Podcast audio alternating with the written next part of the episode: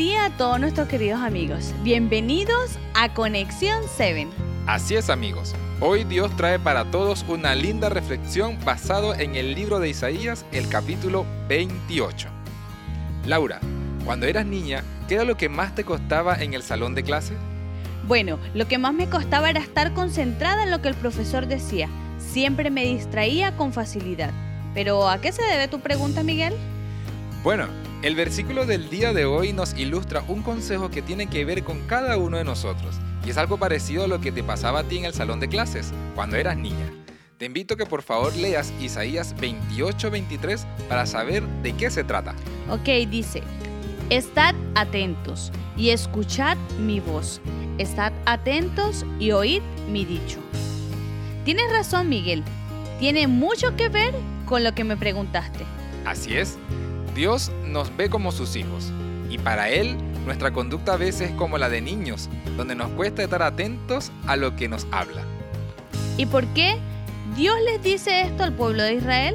El pueblo de Israel venía llevándole la contraria a Dios hace bastantes días. No sé si recuerdas que lo hablamos algunos días atrás. Sí, sí, recuerdo claramente que en vez de obedecer a Dios hicieron lo contrario a lo que Dios les mandaba. Por eso, la recomendación que nos está dando el día de hoy es a escuchar lo que Él nos habla en su palabra. Así es, lo interesante de Dios, Miguel, es que Él primero advertía al pueblo y si no obedecían venían las consecuencias producto a la desobediencia. Es tal y como tú lo has dicho, Laura. Es por eso que hoy debemos estar atentos y escuchar la voz de Dios. Y vaya que la necesitamos en los tiempos que estamos viviendo. Indudablemente, por eso queremos invitarlos a orar y decirle a Dios que nuestros oídos desean todos los días estar atentos a escuchar su voz. Así es, vamos a orar. Oremos.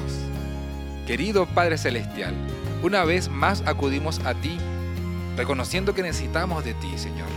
Queremos cada día estar más atentos a tu palabra. Habla por favor a nuestras vidas y ayúdanos a estar atentos. Te lo pedimos. En Cristo Jesús. Amén, Señor. Amén. Querido amigo, todos los días debes ir a Dios.